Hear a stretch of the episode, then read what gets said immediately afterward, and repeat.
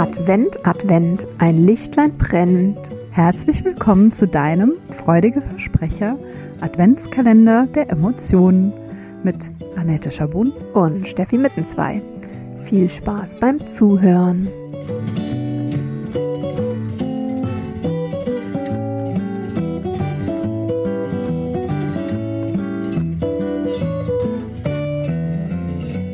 Hallo ihr Lieben, herzlich willkommen zu Türchen Nummer 11. Die Zeit flitzt. Ja. Hallo auch von mir. Ich hoffe, ihr habt schon zumindest eine Idee, was eure Weihnachtsgeschenke angeht. Jetzt, wir, wir machen eine kleine Service-Dienstleistung. Jetzt wird's Zeit. ja, also ich, ähm, ich habe mich ja auch ein bisschen verändert in den letzten Jahren, ähm, aber ich bin eigentlich Team ähm, 23.12. noch schnell die letzten Sachen besorgen. Okay. Aber da unsere Kinder schon ab Mitte November ähm, die Wunschzettel Fertig aushängen, haben, parat haben. Ja, kleine, feine, bescheidene Wunschzettelchen. Ähm, ja, bin ich inzwischen ein bisschen früher. Ja, das ist aber doch gut, wenn jemand einen Wunschzettel hat. Mhm. Erleichtert enorm. Das stimmt. Ja. Okay, aber darum soll es heute nur am Rande gehen. Wie gesagt, nur als kleine Serviceleistung unsererseits, gern geschehen. Ähm, und jetzt befassen wir uns ähm, nochmal mit einem etwas schwereren Thema. Wir amüsieren uns ja ähm, schon seit zwei Tagen darüber, wie ähm, was das mit unserer Stimmung und, und unserer Körperhaltung und unserer Stimme macht, wenn wir über das Thema sprechen. Also, Der, der sehr fröhliche Einstieg, der nimmt über den Verlauf der Folge einen ganz anderen Ton. Ja, Ton an. Naja, ihr werdet es vielleicht bemerken. Vielleicht passiert es heute wieder. Mal schauen. Mal schauen, genau. Denn heute geht es noch einmal ähm, um das Thema Trauer und den Umgang damit. Und zwar nach einem bestimmten Modell. Es gibt verschiedene Modelle, auch mit verschiedenen ähm, Adaptionen oder ähm, Alternativen. Wir haben uns jetzt mal so ein gängiges Modell rausgesucht. Und zwar das Modell nach der Psychologin Kübler-Ross, Elisabeth Kübler-Ross, ähm, die fünf Phasen der Trauer festgelegt hat. Ja. Möchtest du mal mit Phase 1 anfangen, beziehungsweise halt vielleicht noch vorweg. Okay. Trauer ist ein individueller Prozess. Ähm, das heißt, es ist nicht für jeden gleich, es fühlt sich nicht für jede Person gleich an. Es, ähm, nicht jeder hat alle dieser Phasen gleichermaßen. Manche lassen eine Phase vielleicht komplett aus, manche haben äh, bestimmte Phasen kürzer, manche lang, manche Phasen vermischen sich auch bei manchen Menschen. Also es ist ein sehr individueller Prozess und äh, diese fünf Phasen oder auch in anderen Modellen dann vielleicht mehr Phasen sind nur ein Anhaltspunkt, dürfen ein Anhaltspunkt sein, was ähm, unter Trauer normal ist, gängig ist, typisch ist. Ähm, genau, und sind nicht eine festgelegte, fixe ähm, Abfolge von Emotionen oder Zuständen. Genau, so, jetzt. Yes. Ja, was ich noch sagen wollte, was mir auch zu diesem ähm, Modell immer spontan einfällt, ist, dass ich das erste Mal davon gehört habe, in einem ganz anderen Kontext, nämlich als ich angefangen habe, mich mit dem Thema Change Management zu beschäftigen. Und dann dachte ich erst so, hä, das kommt aus der Trauerforschung, ist ja komisch. Jetzt würde ich sagen, es ist sehr einleuchtend, denn ähm, ne, also es ist zwar ein sehr einschneidender, aber dennoch ein Veränderungsprozess, denn es hat sich ja eine Komponente deines Lebens so stark verändert, dass du jetzt einen neuen Umgang oder ein neue, äh, ja, ein neues Leben quasi auch hast. Also du bist mitten in einem Transformations- oder Wandlungsprozess und ne, typischerweise setzt man diese, es ist manchmal als eine Kurve dargestellt, eben äh, auch analog zu allen möglichen Veränderungsprozessen. Und ich glaube, es kommt, weil du es auch so sagst, ne, so individuell, es kommt auch ein bisschen wahrscheinlich darauf an, wie gut du schon vorbereitet warst. Manchmal ist es ja so, mich trifft eine plötzliche Veränderung vielleicht härter als eine, die ich schon länger absehen konnte. Sei es jetzt einfach eine Veränderung in meinem Leben oder dass ich jemanden verliere. Wenn ich das schon seit einem Jahr weiß, dass das passiert, kann ich vielleicht anders damit umgehen, als wenn mhm. das irgendwie plötzlich von einem Tag auf den anderen ist. Ja. Mhm. Was auch nicht unbedingt gesagt ist, ne? weil wir sind ja auch Nö, gleichzeitig genau. ähm, Verdrängungskünstler und es kann ja. sein, also gerade jetzt nehmen wir das Beispiel mal her, ne? du hast ein, ähm, eine Person in deinem Umfeld, die krank ist und du weißt, das Ende naht, äh, kann es auch sein, dass du dich wunderbar damit ablenkst, irgendwie die, die Person zu versorgen und zu pflegen mhm. oder so oder noch möglichst viele schöne Momente zu erleben und dass du dir gar keinen Raum gibst für das, was da bevorsteht. Ja. Aber ja, grundsätzlich, ja. genau, hast du recht. Aber das ist eigentlich wieder eine sehr gute Überleitung, nämlich wenn ich denn in dieser Verdrängung bin mhm. und das auch zu einem noch größeren Anteil sind wir schon eigentlich bei dem ersten, der ersten Phase, mhm. wenn denn ähm, in dem Fall jetzt jemand zum Beispiel verstorben ist mhm. oder eine massive Änderung eintritt in deinem Leben und die heißt Verleugnung. Mhm. Also es erstmal ähm, nicht zu akzeptieren, zu ignorieren, ähm, ist halt einfach ein Schutzmechanismus ein vor Schutz, diesen ja. überbordenden Emotionen. Genau, also das hat nichts damit zu tun, dass man irgendwie naiv ist oder, oder irgendwie doof und äh, die Realität nicht verstehen kann, sondern es ist tatsächlich einfach ein Schutzmechanismus, ähm, damit wir nicht mit dieser überwältigenden neuen Situation ähm, ja, unter, der, unter der Erkenntnis zusammenbrechen sozusagen, sondern dass ähm, unser System die Gelegenheit hat, Häppchen für Häppchen damit umzugehen. Deswegen gibt es erstmal oft diese Phase der Verleugnung, wo komplett oder in Teilen ähm, diese, äh, ja, dieser Verlust ähm, geleugnet wird, ignoriert wird. Mhm. Und dann, wenn ich die sozusagen durchlaufen habe und dann mehr, sagen wir mal, mehr Kapazität vielleicht auch habe, mhm. dann kann es sein, dass ich erstmal eine Wut oder Zorn entwickle. Mhm. In verschiedenen Ausprägungen. Also auf andere, auf die Person, die gegangen ist, auf mich selbst. Ähm, ja, also jetzt habe ich in irgendeiner Art und Weise wohl Kapazität mhm. generiert, um mit diesen Emotionen umzugehen. Und dann kommt eben wieder eine mit Wumms, mhm. äh, Zorn oder Wut.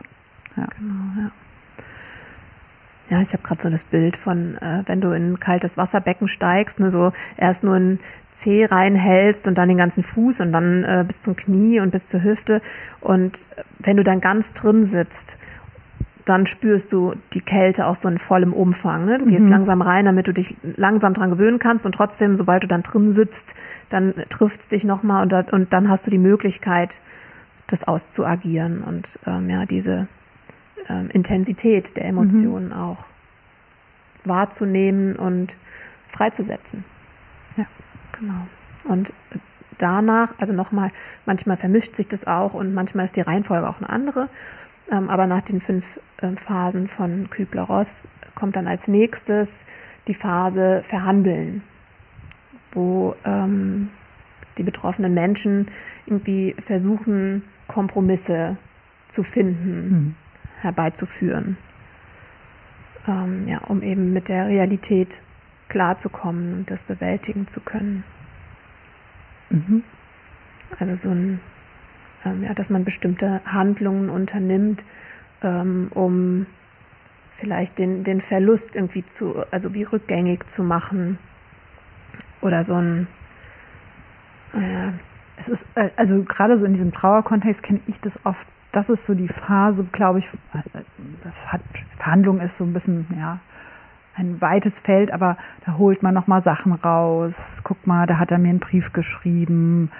Ähm, man schaut sich nochmal Fotos an. Ähm, ich glaube, das ist so eine typische Phase. Es ist nicht, ich glaube, Verhandeln ist nur so ein deskriptives Dings, aber so, ich lasse vielleicht noch nicht ganz los, habe noch so mhm. Teile von der Person. Vielleicht gibt es ja auch irgendwie, ich weiß, dass zum Beispiel das mein Opa hat noch irgendwie so einen kleinen letzten Brief geschrieben und da war ja, für bestimmte Familienmitglieder so ein kleiner Auftrag mit drin, dass das dann so ein Anhaltspunkt ist, ähm, ja, irgendwie so jemanden noch nicht, der ist noch nicht so ganz weg. Mm, vielleicht. Ja, und vielleicht äh, kennst du das Gefühl oder hast das auch schon mal jemanden unter Trauer sagen hören. Ähm, wenn ich, wenn ich jeden Tag auf den Friedhof gehe mhm. oder jeden Tag das Foto neben mir auf die Arbeitsfläche in der Küche stelle, das Foto des Verstorbenen, ähm, dann vergesse ich nicht. Also es geht oft auch um diese Angst davor, ähm, die Person zu vergessen, zu vergessen, wie sie riecht, zu vergessen, wie sie gelacht hat, zu vergessen, wie schön es war, ne? Und dass man dann halt irgendwie sich wie so kleine Rituale auch schafft, die dafür sorgen sollen, dass man nicht ganz voneinander geht, ne? dass man irgendwie in Kontakt bleibt. Ja. Also auch das fällt hier vielleicht in diese, in diese Phase. Mhm. Dann kommt das sogenannte tiefe Loch, mhm. nennen wir es mal so. Das kann natürlich auch unterschiedlich ausgeprägt mhm. sein. Ähm, ich glaube, Kübler-Ross hat Depressionen genannt. Also mhm. das ist so diese klassische Symptomatik, die man auch darunter versteht. Ne? Also tiefe Gefühle der Trauer, überwältigt sein mhm. von diesem Gefühl, hilflos, hoffnungslos. Ohne Zuversicht. Ja, ja. erschöpft. Ähm, ja. ja richtig in diesem Gefühl drin. Mhm. Und das ist halt jetzt super individuell, ob man hier für eine Weile drin hängen bleibt. Das, ich weiß nicht, ähm, ob ihr den Film PS Ich liebe dich mhm. kennt, ähm, wo Jennifer Garner, glaube ich, als Hauptdarstellerin nee, heißt sie so. Die heißt irgendwie anders, glaube ich, aber ja. Naja, also die Hauptdarstellerin, die ihren Mann ähm, verloren hat, ähm, ne, sich auch einfach eine ganze Weile komplett isoliert. die ähm, macht das auch, ne? Die lässt sich ja da so reinfallen, indem sie ihn immer sieht. Mhm. Also so dieses, noch ein Bild von ihm oder diese Gürtelschnalle, da sind immer noch so Mhm. ja, genau. Ja. Und natürlich auch die Briefe, die er schickt. Ach, ja, und das auszuführen, was er da an Aufgaben stellt. Ne? Damit bleibt sie ja auch in Kontakt mit ihm.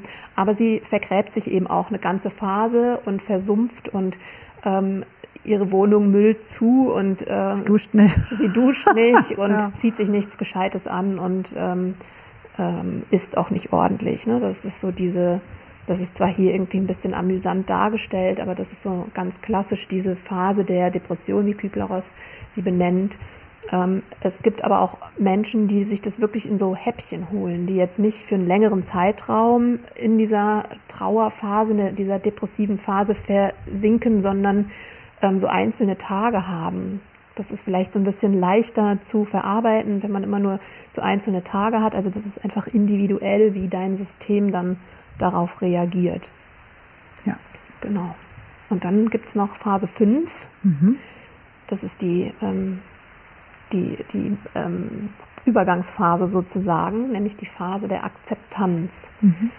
wo ich dann ähm, bereit bin anzunehmen, was geschehen ist, diesen ähm, Verlust zu akzeptieren und als the new normal, die neue Realität ähm, in mein Leben zu lassen, was nicht bedeutet, dass der Schmerz weg ist, was nicht bedeutet, dass man beginnt zu vergessen, ähm, sondern bedeutet, dass es leichter wird, mit dem Schmerz umzugehen, dass der nicht mehr diese Intensität hat vielleicht oder nicht mehr die Häufigkeit. Ähm, ja, und dass man wieder Zuversicht empfindet, wieder Motivation empfindet, ähm, auch Dinge zu verändern. Also es entsteht wieder so ein ja. innerer Frieden. So eine Integration. Mhm. Und da ist diese Kurve, die wir eben so angerissen haben von Kübler-Ross, sehr ähnlich zu einem affektiven Zyklus, mhm. der nämlich dann auch später ganz am Ende in die Integration übergeht. Ne? Dann, wie du gesagt hast, das ist jetzt the new normal und ich habe das in meinem Leben so aufgenommen und mhm. versuche meinen Umgang damit zu finden. Ja. Genau, ja. ja. So, mhm. heute, heute sind wir gar nicht so tief gesunken mit unserer Stimmung und Stimme. Okay, mal reißen wir es jetzt nochmal raus. Ja. genau, wir finden ein ähm, sehr positives Ende mhm. und äh, machen morgen auch mit einem sehr positiv bewerteten, wohligen Gefühl, mit einer wohligen Emotion weiter. Lass ja. dich überraschen. Seid gespannt. Bis morgen.